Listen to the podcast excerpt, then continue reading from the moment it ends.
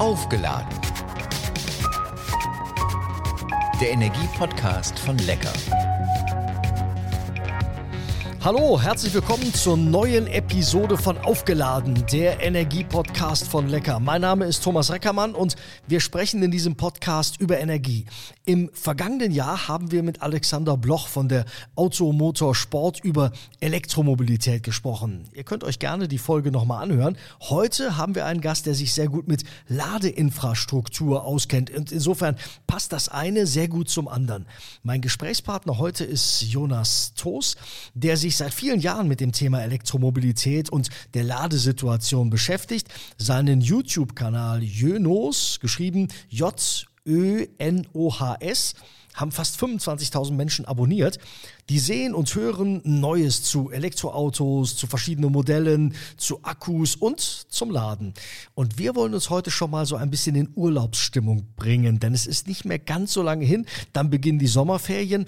Ob Urlaub mit dem Elektroauto möglich ist, welche Hürden es dabei zu überwinden gilt, das wird uns hoffentlich Jonas Toos erklären können. Hallo Jonas. Hallo Thomas, vielen Dank für die Einladung. Hast du schon Urlaub geplant? Tatsächlich ja und auch mit dem E-Auto. Wir haben vor, ähm, von der Nähe von Augsburg aus ähm, bis nach Schweden, nach Göteborg zu fahren. Wir sind letztes Jahr in die andere Richtung in Schweden unterwegs gewesen, damals noch für ein Projekt und dieses Jahr soll es privat ähm, entlang der Ostsee gehen. Schauen wir mal. Schauen wir mal, wir gehen gleich in die Details. Also für alle, am 27. Juni fangen in NRW, bevölkerungsreichstes Bundesland Deutschlands, die Sommerferien an. Ähm, du fährst mit dem Elektroauto. Kann man einer vierköpfigen Familie guten Gewissens den Rat geben, fahrt mit dem Elektroauto nach Italien, nach Spanien oder wie du nach Schweden? Ja, das kommt immer drauf an. Ich glaube tatsächlich, dass der, der Case mit einer vierköpfigen Familie dann auch einfacher zu handeln ist, als wenn du jetzt als ja, junges Paar vielleicht noch unterwegs bist. Ähm, einfach dahingehend geschuldet, dass man ja eh des Öfteren wieder Stops einlegt. Das ist so ein Erfahrungswert, den wir ganz oft haben, wenn wir an Ladesäulen mit, ja, uns mit Leuten unterhalten, mit Zuschauern auch teilweise, die dann selber sagen, ähm, sie haben früher auch viele Stops gemacht jetzt müssen sie es quasi notgedrungen, aber alle 200 Kilometer mal eine kurze Verschnaufpause einlegen, ähm, tut den meisten Familien Familien und vor allem auch mit kleinen Kindern dann des Öfteren gut. Ich glaube, dass es diese klassische ähm, Übernachtfahrt da ein bisschen äh, schwieriger hat, aber wenn man so ganz normal an einem Frühmorgen losfährt in den Urlaub, da ist es für die meisten gar nicht mehr ein Problem. Ich habe zum Beispiel mal rausgefunden, jetzt hier ähm, für den Podcast heute im Vorfeld, wenn man mit einem ID3, also einem VW-Modell mit einem mittleren Akku, aktuell jetzt aus der Nähe von Augsburg bis nach Neapel zum Beispiel fahren würde, hätte man auf eine Strecke von 1200 Kilometern mit einer Fahrzeit von über 10 oder beziehungsweise knapp 11 Stunden nur 2 Stunden und 15 Minuten Ladezeit. Und ich glaube, das ist eine Pausenzeit, die insgesamt echt okay ist. Also es geht mit dem Elektroauto auch weitere Strecken zu fahren. Ja, weil ich kann mir vorstellen, viele schrecken davor zurück und sagen, ähm, wenn ich nicht laden kann, was mache ich dann? Stehe ich irgendwo in der Pampa äh, zwischen hier und nirgendwo? Das macht ja keinen Sinn. Absolut. Und ich würde auch niemandem empfehlen, irgendwie die erste Fahrt mit dem vielleicht neu gekauften Elektroauto oder gemieteten Elektroauto im Worst Case dann noch, wie es ja manchmal dargestellt wird, ähm, gleich eine Urlaubsfahrt zu machen. Aber die meisten haben ja ein E-Auto dann doch schon über einen längeren Zeitraum. Auch so ein gewisses Gefühl vielleicht für das Auto, für eine Reichweite und so weiter. Und dann ist das schon einfacher. Und zum Glück sind wir jetzt im Jahr 2022 auch an einem Punkt, wo nahezu jedes E-Auto eigentlich eine Routenplanung so von Haus aus mitbringt, dass man sich eigentlich fast reinsetzen kann, um loszufahren. Wo steht eigentlich Deutschland bei der Ladeinfrastruktur im internationalen Vergleich? Also gerade wenn wir es mit Europa vergleichen, sind wir mit Spitzenreiter aktuell. Wir haben extrem viele Anbieter, ob das jetzt lokale sind wie, wie ENBW, die extrem viel Ladeinfrastruktur ausbauen, wie Verbünde wie Ionity oder auch eben zum Beispiel Tesla, die selber Ladeinfrastruktur schaffen. Es kommen aber auch aus dem Ausland immer mehr. Da gibt es zum Beispiel Fastnet aktuell, die viele Ladestationen ausbauen. Und da kann man wirklich sagen, dass man auf den Hauptverkehrsrouten mittlerweile in unter 100 Kilometer Abständen schon immer einen entsprechenden Lader hat und eben nicht nur wie früher diese 50 kW Säulen, sondern mittlerweile auch mit entsprechend hoher Ladeleistung. Kann ich denn als Elektroautofahrer überall laden? Du hast gerade schon die Tesla-Ladesäulen angesprochen. Geht das überall oder zahlt der Kunde da am Ende drauf? Also tatsächlich ist es so, dass es immer abhängig ist vom Fabrikat. Wenn wir jetzt nochmal das Beispiel Tesla nehmen, die können eben an allen Drittanbietern laden, das heißt sämtliche Energieversorger, die da eben Ladeangebote schaffen. Bei Tesla selbst kann man aktuell in Deutschland noch nicht laden. Es gibt aber verschiedene andere Länder, wo das aktuell schon so in Pilotprojekten möglich ist. Da gibt es in Teilen von Frankreich, Norwegen oder auch mittlerweile in den ganzen Niederlanden die Möglichkeit dann auch als Fremdfabrikat bei Tesla zu laden. Andersrum geht es in Deutschland leider noch nicht. Das heißt, wenn man jetzt einen Tesla kauft, hat man noch mit das größte Ladenetz, was man nutzen kann. Auf der anderen Seite muss man aber auch sagen, dass der Ausbau so vorangetrieben wurde und sogar mittlerweile ähm, ja, Mineralölkonzerne und verschiedene Tankstellen ähm, so viel Ladeinfrastruktur geschaffen haben, dass man mittlerweile fast gar nicht mehr auf die Supercharger-Öffnung warten muss. Zumindest wenn wir über Deutschland reden. Im Ausland sieht es da dann doch das eine oder andere Mal noch ein bisschen anders aus. Um jetzt vielleicht mal alle Hörer auch abzuholen und mitzunehmen, musst du mal noch ganz kurz die Unterschiede der verschiedenen Ladestationen erklären. Also die Wallbox, äh, AC-Ladesäulen oder DC-Ladesäulen. Absolut. Also die Wallbox ist ja so das, was man ganz oft hört. Da gab es Förderungen. Das wird immer gesagt, dass man eine Wallbox fast benötigt, um Elektroauto adäquat fahren zu können. Das ist im Endeffekt nur die Lademöglichkeit zu Hause, beziehungsweise nur der Stromzugang, denn der Charger an sich sitzt ja eigentlich im Auto. Das wissen die meisten nicht, sondern eine Wallbox gibt im Übrigen nur den Strom frei und ist ein Sicherheitsfaktor, um eben dafür zu sorgen, dass der Strom da eben entsprechend ins Auto kommt und es da keine Probleme mit dem Netz oder ähnliches gibt. Da kann man mit 11 oder 22 kW Ladeleistung Leistung laden. Das heißt, es ist so ein ja etwas langsameres Laden, wenn man das dann in ein Verhältnis zu einem Akku setzt. Die liegen mittlerweile zwischen 50 und 100 Kilowattstunden so in etwa. Dann lädt man die meisten Fahrzeuge in fünf bis zehn Stunden wieder voll. Also dieses klassische Übernachtladen. Und das AC-Laden, das ist im Endeffekt nur eine Wallbox für den öffentlichen Gebrauch. Das heißt, man hat dann meistens eine Ladekarte oder eine App oder ähnliches, über das man es freigibt. Manche sind auch kostenlos. Und da kann man dann in den genau gleichen Zeitabständen eben das Fahrzeug wieder vollladen. Und das beides eben mit Wechselstrom, also mit dem normalen Strom aus dem Stromnetz. Die DC-Ladepunkte müsste man fast unterteilen. Das heißt, ähm, DC ist ja der Gleichstrom. Das heißt, klassischerweise war das die ganze Zeit mit 50 kW möglich. Mittlerweile können die Fahrzeuge aber teilweise bis über 300 kW Ladeleistung laden. Und dann gibt es eben noch die HPC-Charger, also die High Power Charger, die dann noch einmal schneller laden können. Da ist so eine Definitionsfrage. Das liegt dann so zwischen 100 und 150 kW aufwärts. Das heißt, ab dem Moment spricht man dann von HPC-Chargern und die laden eben ähnlich wie die DC-Lader über Gleichstrom und da kann man dann eben ein Fahrzeug mittlerweile in um die Viertelstunde schon wieder voll bekommen. Mm, viele, die sich ein Elektroauto kaufen wollen, wollen natürlich auch wissen, was kostet mich das. Du hast einen sehr interessanten Vergleich gemacht, gibt es für alle übrigens zu sehen im Lecker Energieladen. Und du hast geguckt, wie teuer ist das Laden des E-Autos an den unterschiedlichen Ladepunkten. Was hast du festgestellt? Ja, ich habe festgestellt, dass sich ein E-Auto eigentlich nur rentiert, wenn man es im Mix nimmt. Also wenn man jetzt zum Beispiel sagt, man fährt wirklich ausschließlich Langstrecke und das auch so, dass man dann nicht mal die Möglichkeit hat, über Nacht irgendwo wieder entweder im privaten oder in einem langsamen Ladebereich kostengünstiger laden zu können, ähm, dann rentiert sich es auf Langstrecke fast gar nicht, weil das je nachdem, wie schnell man laden möchte oder nachladen möchte, desto teurer wird das. Dann hat man zum Beispiel jetzt mittlerweile die Ionity-Ladepunkte, von denen oft gesprochen wird, weil das ein Verbund von verschiedenen Herstellern Herstellern ist, da kostet eine Kilowattstunde 79 Cent. Und wenn man das dann hochrechnet, dann kostet ein schnell mal 100 Kilometer mit einem größeren Elektroauto zwischen 15 und 20 Euro, je nach Verbrauch.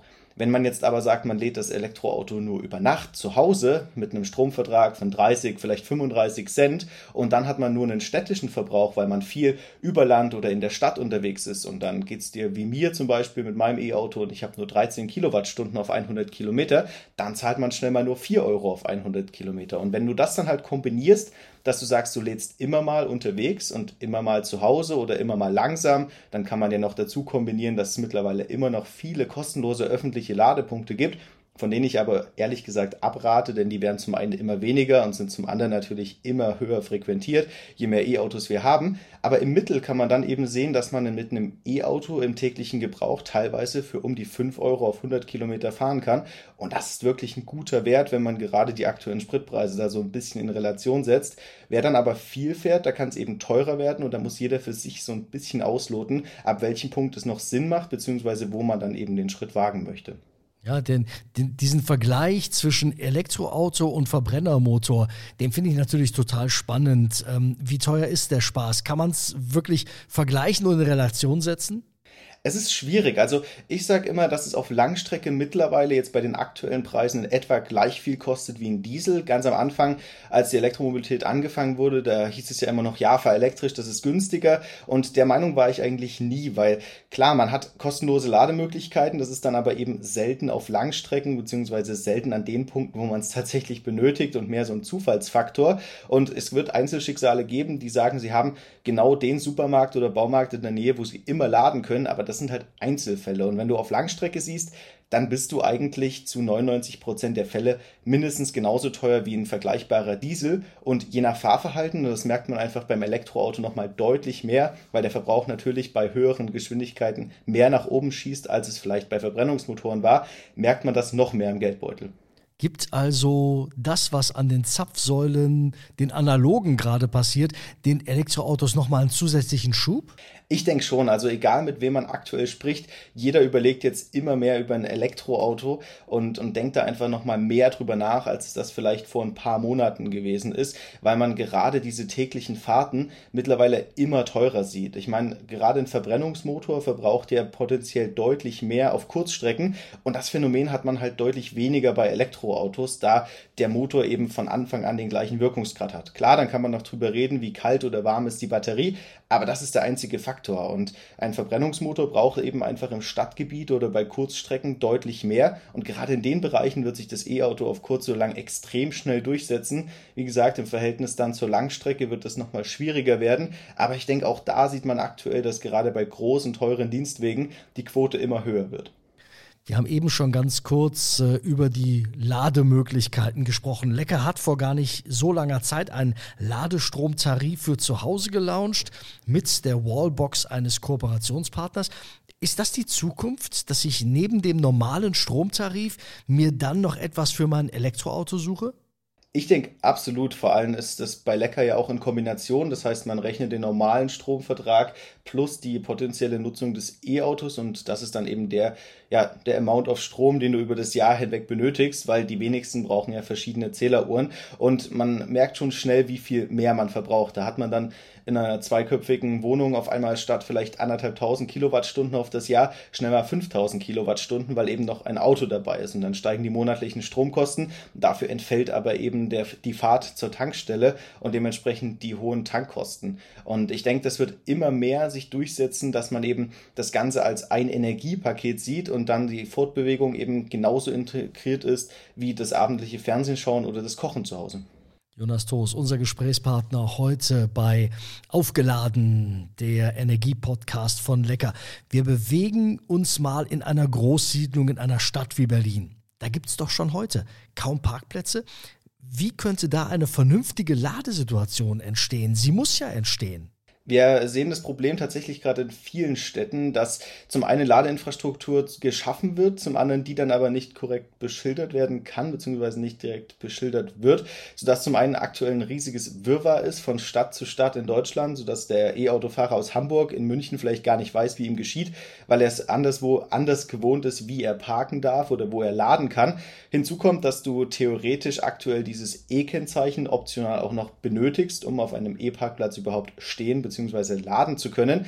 Ich denke aber, was die Infrastruktur an sich angeht, wird es immer mehr dahin gehen, dass wir gerade im öffentlichen Raum an Parkplätzen einfach von Haus aus, wenn diese neu geschaffen werden, Lademöglichkeiten haben. Das wird vielleicht nicht immer eine Schnelllademöglichkeit sein, aber es wird immer mehr dahin gehen, dass wir dieses klassische Laternenparken, wie man es oft nennt, vielleicht tatsächlich in die Tat umsetzen. Das heißt, wieso nicht an einer Straßenlaterne eine Wallbox integrieren oder an anderen Möglichkeiten und die alle Lademöglichkeiten bzw. alle Parkplätze in dem Moment direkt elektrifizieren und das vielleicht nicht immer als gesonderten E-Parkplatz ausschreiben, sodass dann in einem Wohngebiet auf eine gewisse Summe an Parkplätzen auch eine adäquate Anzahl an Lademöglichkeiten kommt. Die müssen dann nicht alle die Höchstleistung laden können, denn wenn man über Nacht sein Auto vollladen möchte, dann kann man das ja jede Nacht machen und muss dann eben nicht immer von 0 auf 100 Prozent laden, sondern dann sind es vielleicht mal 60 auf 80 Prozent über Nacht. Das Ganze kann man dann ja technologisch beziehungsweise mit einem guten Algorithmus dahinter auch steuern, sodass jeder früh die Menge an Strom hat, die er benötigt. Und da ist ein riesen Aufwand dahinter. Das ist nicht nur der Strompunkt, den man benötigt, sondern es ist auch einfach die Verteilung. Und da muss man dann über Priorisierungen reden, wer an welcher Stelle zuerst wieder los möchte. Und dann wird es auch lokale Hubs geben, an denen man einfach schnell nochmal nachladen möchte. Das, was wir aktuell an den Autobahnen sehen, wird sich, denke ich, auch immer mehr in die Städte bewegen. Wir sehen das aktuell bei Tesla, die jetzt auch in Großstädten, in Parkhäusern einfach Ladeinfrastruktur schaffen und nicht langsame, sondern wirklich High-Power-Charging, sodass dann mit teilweise 250 kW in der Münchner Innenstadt geladen werden kann, um nach einem kurzen Einkaufsbummel wieder weiterfahren zu können. Und die Mischung aus langsam, kontinuierlich über Nächte hinweg zu laden und dann punktuell, wenn man es benötigt, eben schnell wieder nachladen zu können, ich denke, das ist der richtige Schritt da in die Zukunft. Wenn wir zehn Jahre weiterdenken, gibt es dann überhaupt noch die Tankstelle, so wie wir die heute kennen? Ich denke, dass sich das ein Stück weit ändert. Man sieht ja aktuell wirklich große Ladeparks, wo man teilweise bis zu 72 HPC-Punkte oder ähnliches hat. Und da gibt es dann auch wieder solche Strukturen. Das geht dann in einen großen Tankstellenshop zum Beispiel. Da sind Bäckereien mit angesiedelt, weil jeder, der diese 15 bis 30 Minuten irgendwo Zeit aufwenden muss, um eben nachzuladen, der möchte ja in der Zeit auch was nutzen. Da reicht der Gang to zur Toilette, da reicht das kurze Brötchen holen, den Kaffee holen das sind so viele Punkte, die diese klassische Tankstelle ja einfach schafft. Und wir sehen es auch jetzt gerade bei Shell oder auch bei Aral beispielsweise, dass neben den aktuellen Tanksäulen einfach Ladeinfrastruktur geschaffen wird. In vielen Strecken Deutschlands haben wir das größte HPC-Netz tatsächlich von Aral und die haben aktuell in Deutschland mehr Ladepunkte, als es zum Beispiel Ionity hat. Das heißt, man sieht auch, dass die Tankstellen da den Schritt mitgehen. Und ich muss ehrlich sagen, aus der Praxis heraus bin ich teilweise wirklich gewillt, eher dahin zu fahren, wo ich weiß, es ist eine Tankstelle, die die Lademöglichkeit anbietet, weil ich genau weiß, was für eine Infrastruktur dahinter steckt. Und ich denke, eine Mischung daraus aus, ja, Ladeinfrastruktur irgendwo auf einem Parkplatz und gezielten Ladehubs oder Power Charging Stationen oder wie auch immer man das dann nennen möchte, wird in Zukunft schon wichtig sein, weil wenn man dann schon 20 Minuten stehen muss, dann will man die Zeit ja auch aktiv nutzen. Hm, wer ein Elektroauto fährt, der möchte oft in letzter Konsequenz auch vermutlich grünen Strom tanken. Wie sieht es damit aus?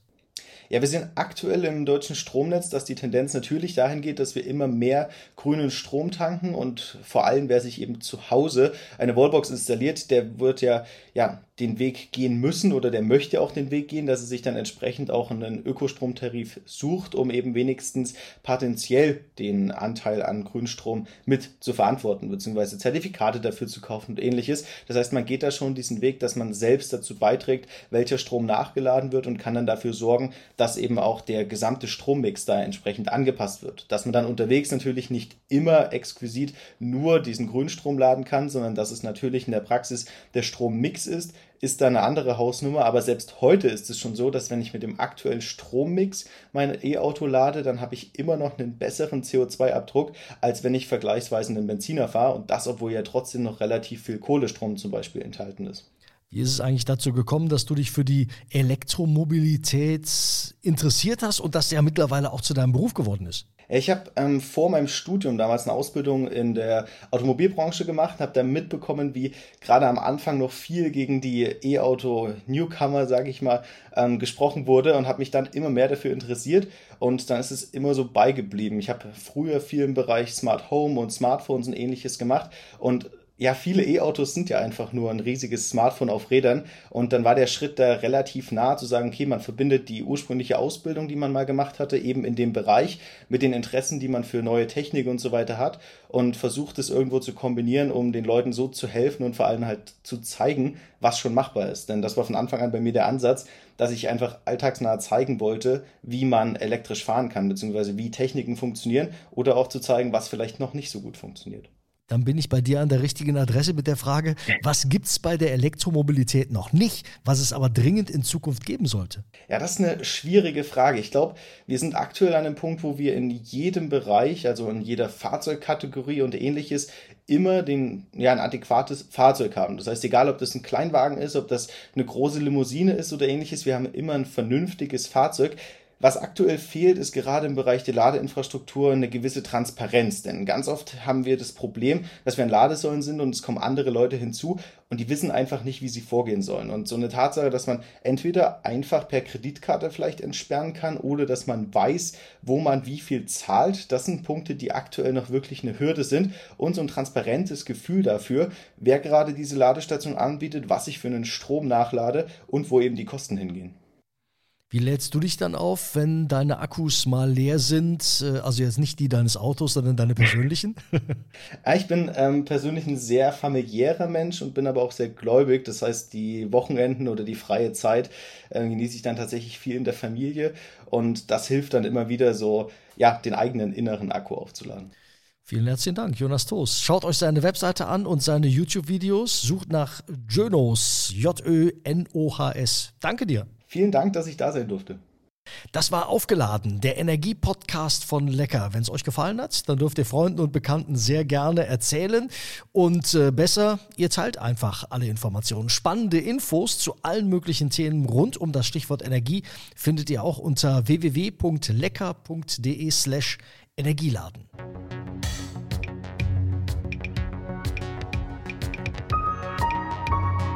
Aufgeladen der Energie-Podcast von Lecker.